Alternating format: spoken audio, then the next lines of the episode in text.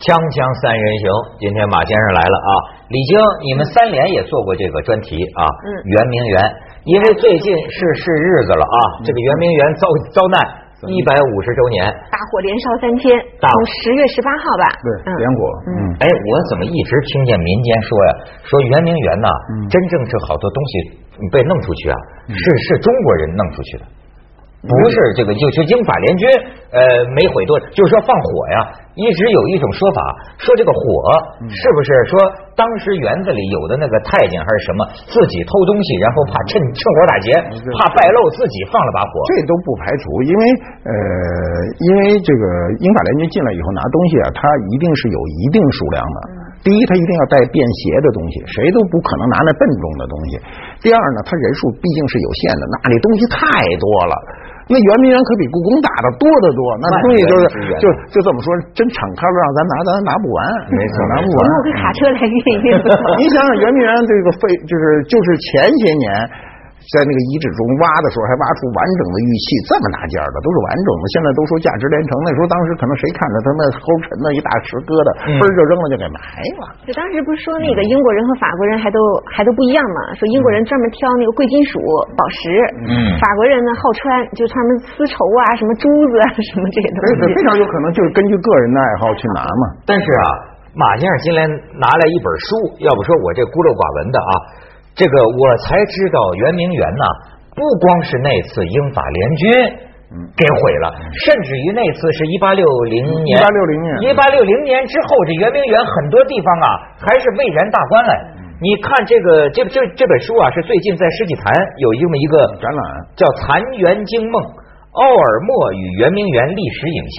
什么意思呢？就是现在从一个藏家这手里发现了十二个秦风就是台湾的啊玻璃底片，就当年一个外国人，大概是在圆明园，就是英法联军焚烧十几年后拍的，拍的这个照片。那他拍的当时的那个影显影记是在玻璃上面。嗯哎，咱们把这个照片呢，现在有条件能够印得更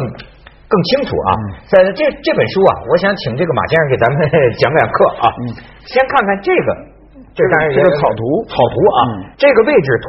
嗯，那个灰色那一条呢，就是这个西洋楼。西洋楼哎，我们大家今天印象深的这些遗址啊，以及我们国这这这抄抄的那兽首啊，都在这个位置上。水法呀什么的呃，对，都在这个位置上。嗯但是我们看到这圆明园整个的全图啊，长春园、万春园、圆明园、西洋楼，实际上是在它的这个边角，嗯边角很小的一个位不置是上。特别重要中心的这么一个位置。嗯由此可见那些东西哈，哎，这个就是这个兽首，就是那前几年咱抄抄海的盐那个堂，啊海盐堂啊海盐堂西洋楼中间的一个位置。呃，其实就是水龙头，这就是这个意思了。它还不正向，就是它是冲冲西的啊，冲西的不对正向。对对对，好，咱们再看看这个，这个就是玻璃底片了。嗯这是跟外国人留下来的，当然它是一个副片，但是现在咱们这个展览能弄得很清楚，我感到很惊愕。这是在一八六零年，就等于大火已经烧了英法之后联军烧了之后，你看看嗯还保持着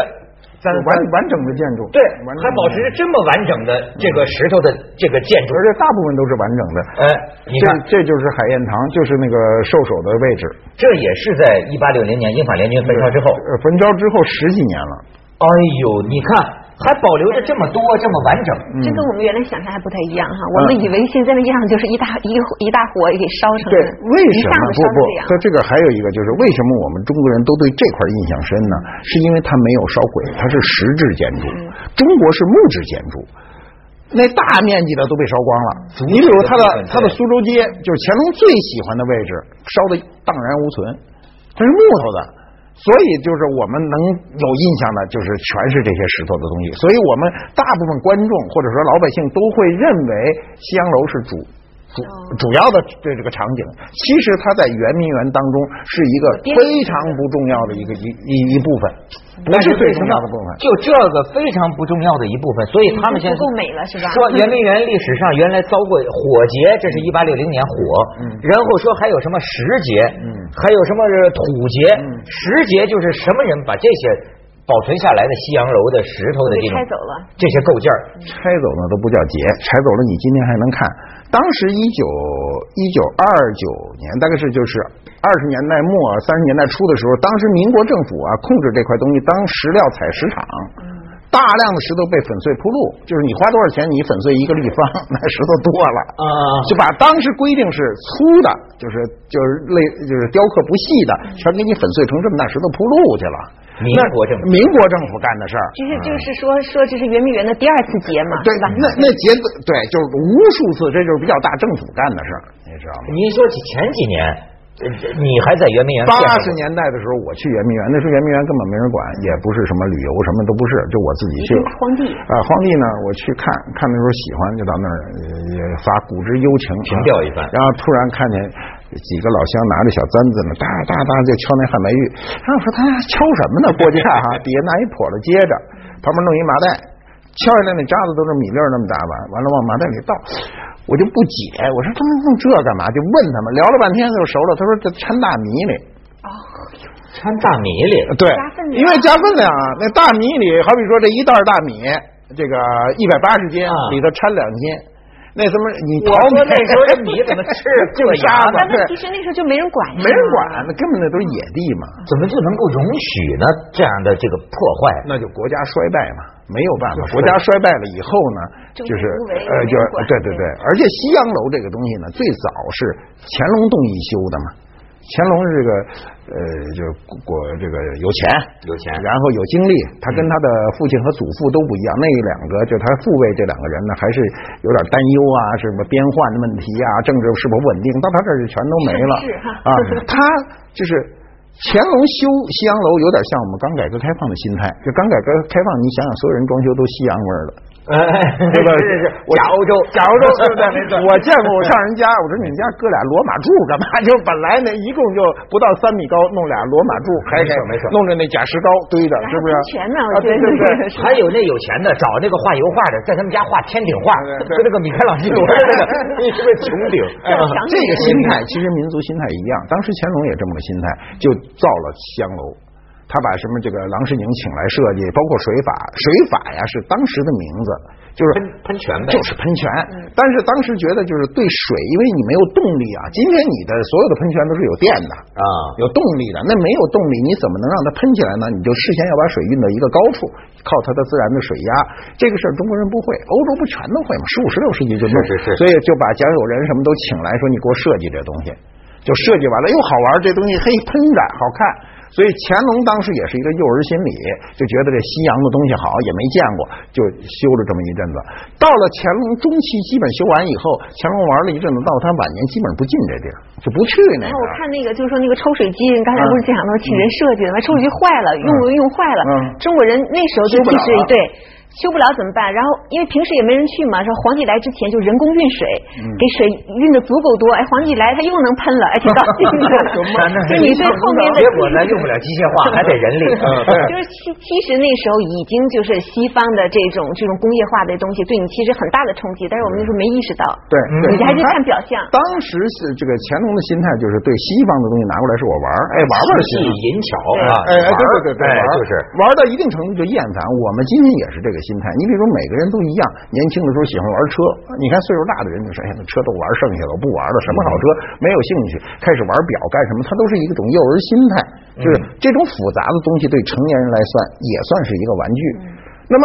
这个呃，这个乾隆后期以后，这个东西就开始衰败呢。除了这个最最到到咸丰时期的这个英法联军、八国联军后来进来的是这个对他的伤害以外，更多的是我们自己主观上也对这东西不是太新新鲜了，觉得那还不玩够错。今天大家玩什么装修？中式装修啊，又回来了，这不无非就二十多年吗？所以啊，我有时候觉得咱们这个国人的这个心理啊，特别呃有意思。就是怎么叫有意思呢？就是他呀，这个我觉得就跟抽风似的，一阵儿。你你比如说啊，你说你重视，咱们就看到这个圆明园，哪怕是英法联军烧过之后，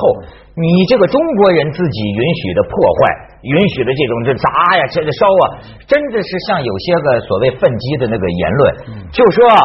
当年要是英法联军都没抢。你纵观中国这这百年历史，如果留在咱这儿，是不是还能剩下多少呢？都很难说。那么那么说呢，就是说你没有意识到这东西珍惜，对吧？对。可是你又何以解释？前两年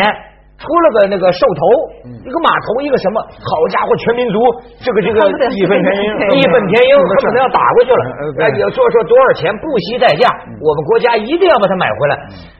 可是这是怎么解释你的这个行为有没有一贯性？就是我们是一个比较容易有激情的民族，但是都没有持久性，就是它都是一一阵子，而且还呃缺乏一种就我们今天常说的话叫理性的思考。嗯你比如有多少人知道圆明园西洋楼的位置？有多少人知道这个就这兽首在圆明园西洋楼呃楼中的位置？它是否有那么重要？这东西谁设计的？这东西是外国人设计的。严格说，不是中国人的思想。尽管十二生肖是咱中国人的，嗯但那牛角是冲前的，那牛头上是有毛的。你去看啊看，你去看看那个那个那个颐和园那铜牛，那身上是光的。中国人雕动物不不不雕毛，外国人弄这啊个。，因为他们身上事儿多。 锵锵三人行，广告之后见。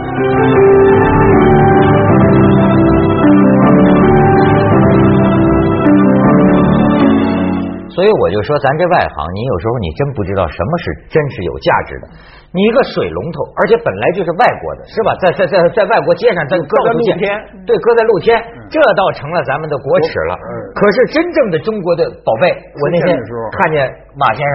到外国法国还是英国法国博物馆法国看中国的那个艺术馆里，对你都看见什么了？他是这样，我去法国呢，呃去过很多次，都没去那个这个枫枫丹丹白白露。枫丹白露宫呢，是他这个当时的行宫，有点像咱们的避暑山庄，跟老百姓一说就听懂了。承德啊，承德就是有段距离。我去的时候我知道它有一个中国馆，但是有两个事儿我是不知道的，这次去才知道，就是它中国馆不开放，它是关闭的。然后呢，因为我一去不开放，我就特沮丧。我说好，我这腾出半天功夫跑这儿来了，您这不开放，结果就让翻译跟那个呃，我们去的时候都四点多了，嗯跟那一个法国绅士交涉，就交涉了一会儿，他就同意让我看。他打开门让我进去，我才知道为什么不开放，因为他所有的东西都按照当年建设的时候的摆放，是裸放的。嗯就根本就你进去的时候，你你不注意一伸手能把那瓷器碰下来，啊所以他就不能公开的看这不是用于展览啊是是吧？这是我不知道的。第二个我不知道的就是他在说明书，他的呃英文、法文各种文本，包括中文的说明书上，他在这一块上说了这些东西都是从圆明园抢劫来的，他自己承认。啊，自己承认哎。，这是我比让我震惊了。一般情况下他不承认，哎，他说哪儿来的我不知道，对不对？啊或者我买来的人不说，他就说是抢来的。为什么呢？中国馆在这个这个枫丹白露中呢，是一八六三年建立的，时是间专门为了这个等圆明园的他东不西他得有东西啊，他没东西他建个什么呀？嗯他把这个东西都抢来了，一看，哦，这东西这么老多，我得为他建一个馆，所以就建了这么一个中国馆。哎呀，人家甚至比咱们还重视 啊， 对他天天锁着，不让看哎，嗯而且呢，有一个小故事，我觉得马先生可以讲讲。这个是真的圆明园的东西嗯圆明园的，嗯而且应该比那个什么兽头啊重要得有多艺术价值的多啊。这个瓶子啊拍呢卖嗯是在零八年拍卖了，呃，这个瓶子记录非常明确，所以嗯为什么能证明它是圆明园的呢？对呃，这个瓶子在一八六一年抵达的英国，嗯，一八六零年英法联军在冬天，就这时候十十月份进来的。第二年的六月份，因为那时候的旅途很很慢嘛，嗯就是坐船嘛，得半年。到了英国，到了英国卖给谁了呢？这个古董商卖给了当时的英国的首富，是当时的纺织大王，当时的首富是做纺织的，哎，卖给他，在他们那这个那个人叫叫好像叫莫里斯，在他们家搁了一百一十年。那么就是说，一八六一年到一九七一年，整整一百一十年，在他们家族就没动过窝，嗯拿出来拍卖，遗产拍卖。那么谁买的呢？就是这个女人，叫张平英，是个苏州女人。嗯她的丈夫呢叫戴润斋，是一个中国呃民国时期著名的古董商。嗯两个人都是苏州人。然后呢，她这个丈夫主要做的是石雕啊、青铜啊什么，看不上这种漂亮的瓷器，但是女人凭直觉喜欢，说这东西太漂亮了。然后她就花了六千英镑，哎但在是并不知道，嗯不知道，他不知道。但这个记录非常清晰，嗯就把这瓶子买到手，这是当年的拍卖录，还是黑白的呢，还这么一组呢，啊就是这件东西当时的价钱，就是几千英镑。呃，几千英镑。买了以后呢，他就没有再卖，一直到这次卖，这次卖了多少钱呢？卖了五千万，五千多万港币。哇，天哪！这个东西为什么能证明是圆明园的呢？我告诉你，还有一个就是，全世界就这么一件，北京故宫、台北故宫都没有。啊，呃，有两件跟它类似的，但身上没有压道。所谓压道，就是身上非常细的这种纹理，暗纹暗纹没有。啊啊这是世界上最漂亮的一件乾隆时期的这个粉彩粉粉彩的这么一个这个瓶子，啊啊画蝴蝶的，嗯嗯嗯记录清晰，肯定是圆明园的。这时候我就发现没人闹了，我当时还以为得有人出来闹呢啊，说闹两下怎么着，结果就就很便宜，我觉得这按按照这个这个东西的价值来说，很便宜就买了，中国人也不应该激比动。那个兽首应该贵多了。是对吧对他从嗯价值文物价值上大于那个兽首，但是从政治价价值上嗯呢，兽首大于它，因为兽首兽首是一个标志性的、嗯象征意义的一个东西，所以中国人就很义愤填膺。哎呦，所以我觉得我们应该对历史呢多一层了解。对，就是而且你看，我们就是我觉得大家年轻人在那边嚷嚷一阵，其实呢，你看你我们身边就现在北京好多地方，其实圆明园的东西还都在。嗯你包括北大有那个华表，然后他不是说那个后来我看说那个华表，因为是扛扛走了四个吧，嗯说现在还是一出一细，那两个并不是一对儿。嗯他们现在仔细看我，他我是看文章写的，我说的下次我仔细去看一看， 是不是一出一细。其实很多地方，后来我还看到，比如说有一个人，他以前是也是学艺术的，他就是专门喜欢在胡同里串。他有一天就在一个西单附近一个胡同，嗯看到门口一个大石鱼，觉得挺好看的，他就。随手拍了下来。后来这个人到了那个圆明园的那个文物处，他就看以前的图册，就类似于这个。他说这个鱼好像我在哪见过，嗯他就想起我以前拍的那个。嗯后来一去问，说果然说上辈人说是从圆明园扛回来的。嗯他就类似就是说我们在民间散落多少东西，那我们有没有你先把自己的事情做好，没错没错，是吧？我们就嚷嚷很厉害，你有没有脚踏实地的去为我们，比如说你把散落在国内各地的北京市内的这些文物，你都给找到啊？我觉得很忧患，当然这也轮不着我忧 啊。我是觉得就是说，咱们现在这个弄啊，你比如说呃两百个亿要去建什么圆明园在，在哪儿，在横店呢，还是在哪儿？那时候摄影后来又怎么啊？又给叫停啊！现在就是什么建起来的全是多少个亿啊？建这个假古董。我一想，我说这个五十年之后、百年之后，我们的这个子孙后代看到的满目都是假的东西，真的东西呢被破坏了，甚至于现在你说重视了吧，还在破坏，还在拆。是吧？这个东西你都闹不清，咱们到底是喜什么心态欢爱呀，还是还是真爱呀，还是假爱呀？我们是这样，我们破坏自己的文化传统是毫不心疼的。我们民族有这个特性，是吗我不是说今天历史上历朝历代都是这样，以破坏别人的东西为荣。真的吗哎、中国为生，历朝历代都是把人灭掉。之所以清朝没有灭掉，就是没有把明朝的这个建筑故宫拆掉，是因为清朝人都是住帐篷的，啊，不会盖房子，那但凡有点什么，他也把人给拆了重盖。你要您想，咱们从乾隆算重视文物的呀、对对啊，对啊，所以他皇宫还是沿用了明朝的皇宫。还有一个，当时他如果把这个皇宫全部拆掉的话，他跟汉族人的那个抵触就会更大。所以他要保留这一段时间，最后慢慢有了感情。而且，呃，满族的统治者呢，就是康雍乾这些皇帝对汉文化是亲近的，每个人身上本身都有汉族的血统。然后呢，又对汉文化亲近。你想，每个人都是书法家，每个字就是对熟读四书五经，这个都不是一般汉人能比得了的。所以汉文化对他的起因是非常深的，他就容易喜欢嘛，对吧？你喜欢什么文化，首先是你是了解它嘛。咱们呢，就是我小时候没没没出过国，没出国的时候，老听人说呃很多印象啊都有问题。就比如说我们的文化世界第一，啊对对对对我们这个如何重视保留哈、真到了欧洲啊，甚至于我到印度，嗯我就看见人家那个巨大的陵墓啊，我就觉得啊每个民族的文化都很牛啊，嗯都很精彩都很都很精彩啊，而且你破坏的还比别人多呢。 哎对对对记下广告，锵锵三人行，广告之后见。你刚才说那。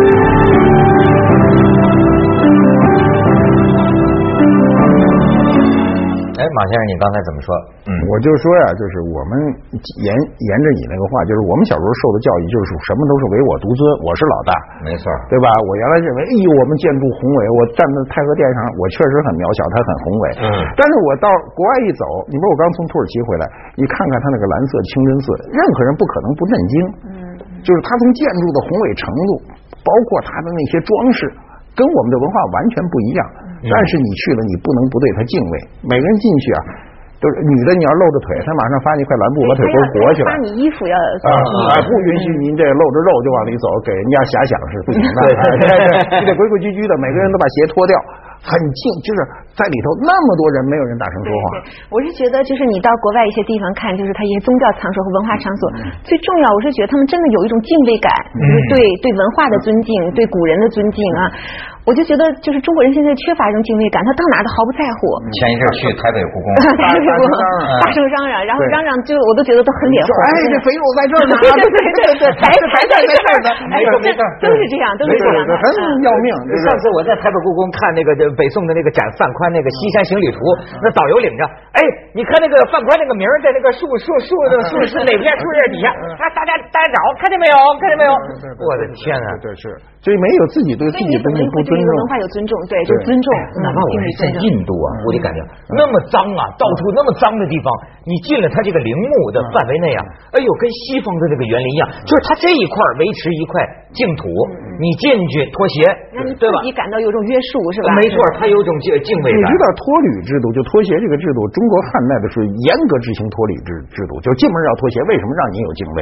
对不对？哪儿能踩哪儿不能踩都告诉你清清楚楚的。哎，今天这人好，什么根本就没一点规矩，没有禁忌。嗯中国人是百无禁忌，真是百无禁忌。嗯而且你像我在印度，我看到甘地的那个坟墓那儿，他都是要脱鞋，嗯对，都是要脱鞋，对，啊就，是我过去亚洲地区全部是脱履的，就拖鞋的。嗯呃，为你看到现在日本、韩国、朝鲜韩国都是这样嗯都保留泰国。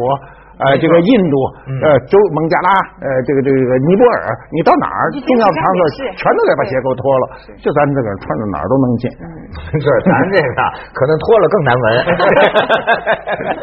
你说这种，我就觉得中华民族啊。嗯五千年历史算在世界上和最长的哈，嗯可是实际上你这么说还真是，我觉得咱们在敬畏方面呢，嗯好像不大比别的民族，人家比咱们更敬畏啊。是是是这样。我们其实是有点无法无天的，对而且是有点这个呃欢声笑语、嘻嘻哈任哈。何宗教在我们面前都力量有限。你跟西方人比起来，你跟那个这个这个中东比起来，你看看他我们的俗世生活太呃，对对对对对对对哎你说的他的是他的宗教是力量是无限的，甚至你不信的，你进去都有点肝颤。没错没 错你能一感进去受到那种你一进去就就老实了。没错平时不老实吧？你看中国人，他他们自个儿这儿不老实吧？一进那个清真寺都也不大声，好别人都不说话了，哎 自个儿也拎着钱，我操 没错没错没错没错